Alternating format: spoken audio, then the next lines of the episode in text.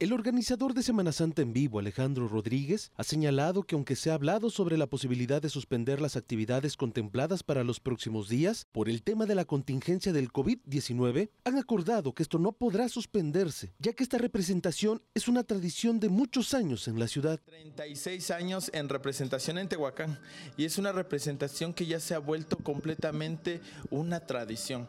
Eh, nosotros no vamos a dejar de hacer representación. Eh, esta representación se va a llevar a cabo. Entonces nosotros vamos a ofrecer esta representación a nuestro Cristo del Perdón también por esta pandemia. Estamos también viendo y tomando precauciones y medidas ¿no? sanitarias.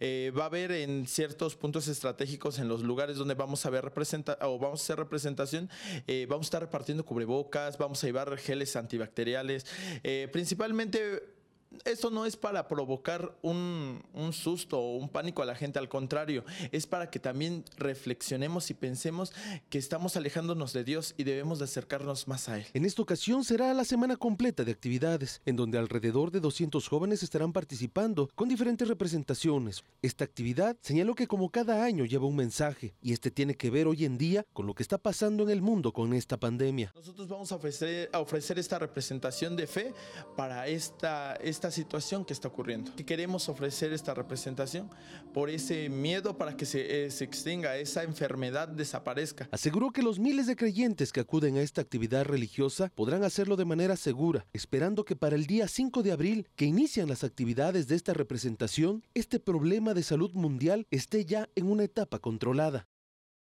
Imágenes Ángel Esteban. Para Mega Noticias, Iván Fierro.